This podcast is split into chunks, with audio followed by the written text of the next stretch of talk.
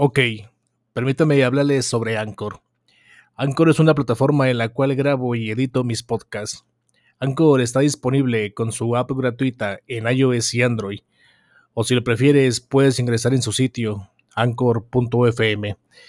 Anchor no solo me brinda las herramientas para editar mis podcasts, sino que también se encarga de la distribución de este, poniéndolo en plataformas como Spotify, Apple Podcasts, Google Podcasts, entre muchos otros. Entonces, cuando termino de grabar un episodio, solo oprimo el botón de publicar y ya está. No tengo nada de qué preocuparme. Si tú quieres comenzar a grabar tu podcast y publicarlo, Anchor es tu mejor opción.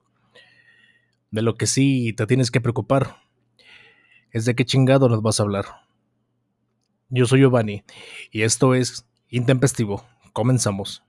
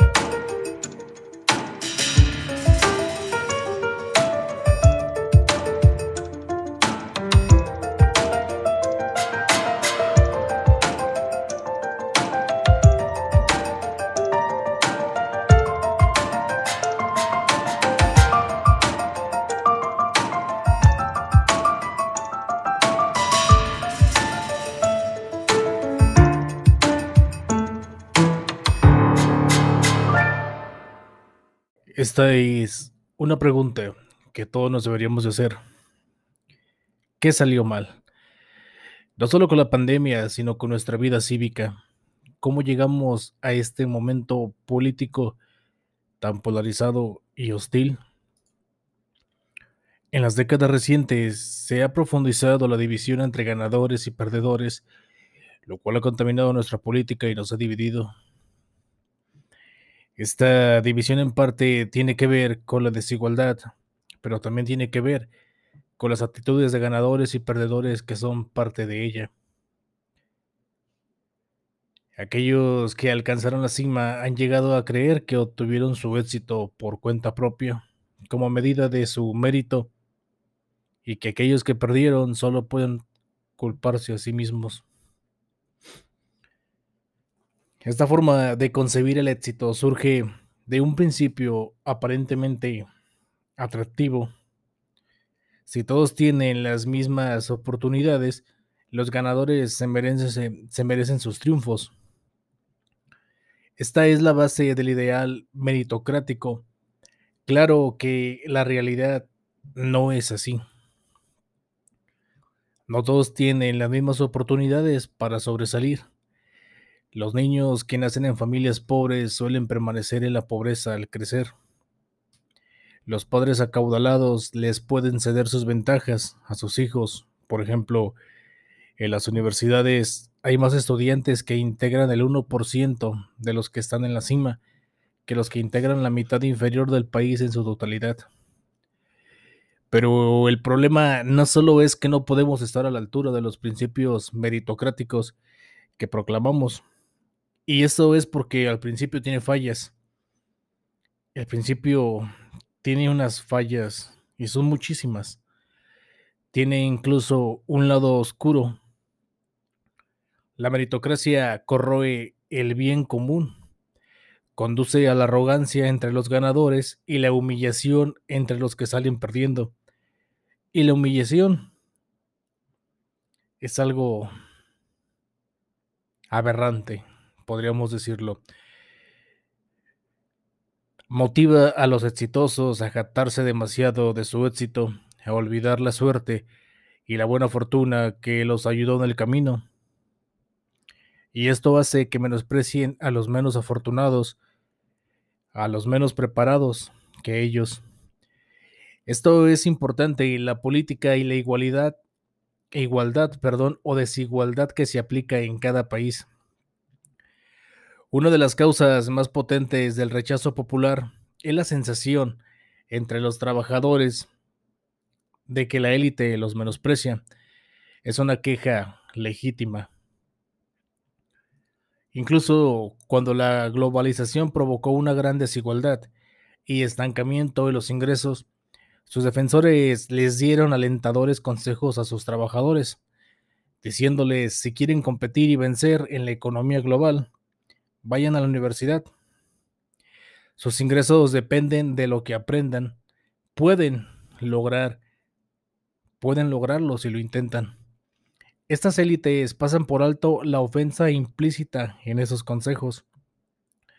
Si uno no va a la universidad, si uno no cree en la nueva economía o el fracaso, es solamente culpa nuestra. Esta es la conclusión. No es de sorprender que muchos trabajadores están en contra de las élites meritocráticas ¿Qué deberíamos de hacer entonces? Tenemos que reconsiderar tres aspectos de nuestra vida cívica. El rol de las universidades, la dignidad del trabajo y el significado del éxito. Debemos de empezar a reconsiderar el papel de las universidades como árbitros de oportunidades. Para quienes pasamos nuestros días en compañía de gente graduada, es fácil olvidarnos de un hecho simple. La mayoría de la gente no cuenta con un título de licenciatura. De hecho, casi dos terceras partes de los Estados Unidos y en, México, perdón, solo el 16% de los jóvenes y adultos cuentan con una carrera o estudios de licenciatura. Así que es absurdo creer, crear una economía que hace del título universitario una condición necesaria para tener un trabajo digno y una vida decente. Alentar a la gente a ir a la universidad es algo bueno. Facilitarle el acceso a personas que no pueden costearla es aún mejor. Pero esta no es la solución para la desigualdad.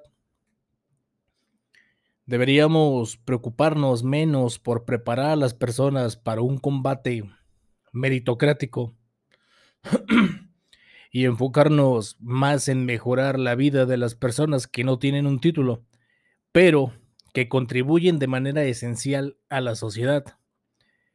Deberíamos recordar que trabajar no es solo ganarse la vida, también es contribuir al bien común y ser reconocidos por ello. Valores como el acto de comunidad y patriotismo compartido y fraternidad.